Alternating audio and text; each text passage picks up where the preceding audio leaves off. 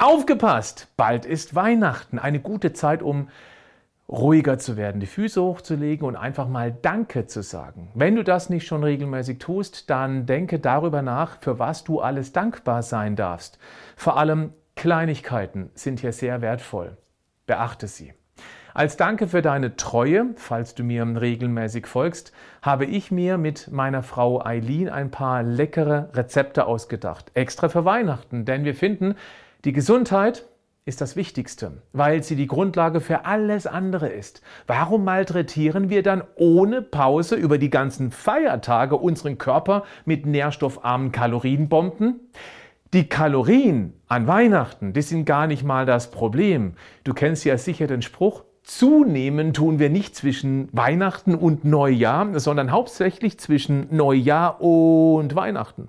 Deshalb zeige ich dir heute gesunde Weihnachtsrezepte, die zwar auch ganz ordentlich Kalorien im Tank haben, aber mit den Kalorien jede Menge Nährstoffe. Und das ist wichtig, weil du dann länger satt bleibst und über die Weihnachtstage wahrscheinlich gar nicht so viele Kalorien kauen kannst. Such dir mal ein Rezept aus und teste es einfach.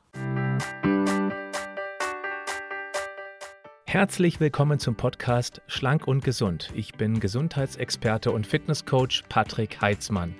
Dieser Podcast ist mir eine Herzensangelegenheit, weil ich dich unterstützen möchte, dass du noch fitter, gesünder und schlanker wirst. Schön, dass du mit dabei bist.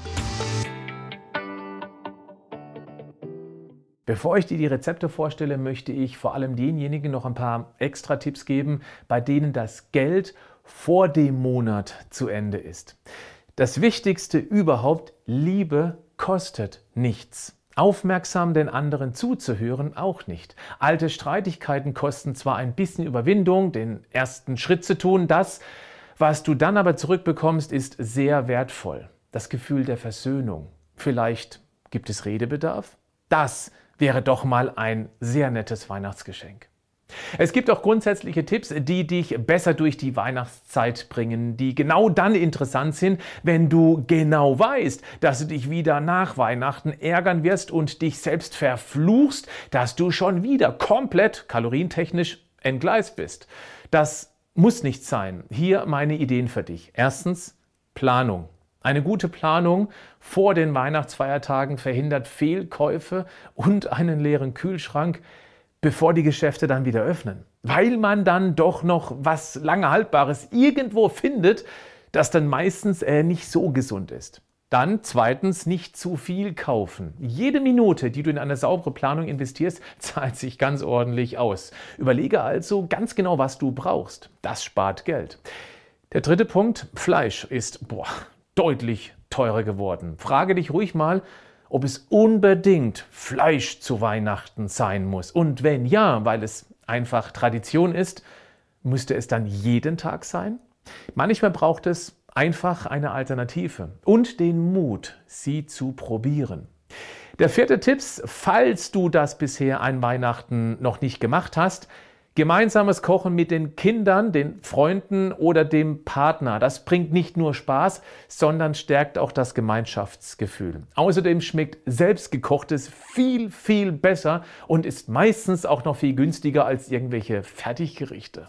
Fünftens, um Geld zu sparen oder andersrum nicht unnötig Geld rauszuwerfen, plane nicht zu kurzfristig vor Weihnachten. So kannst du in den Wochen vor Weihnachten ein paar Angebote von länger haltbaren Produkten nutzen. Viele können auch an Weihnachten einfach nicht die Finger vom Alkohol lassen. Sie können den gar nicht stehen lassen. Wie wäre es dann, wenn du es mal mit einer Weißweinschorle versuchst?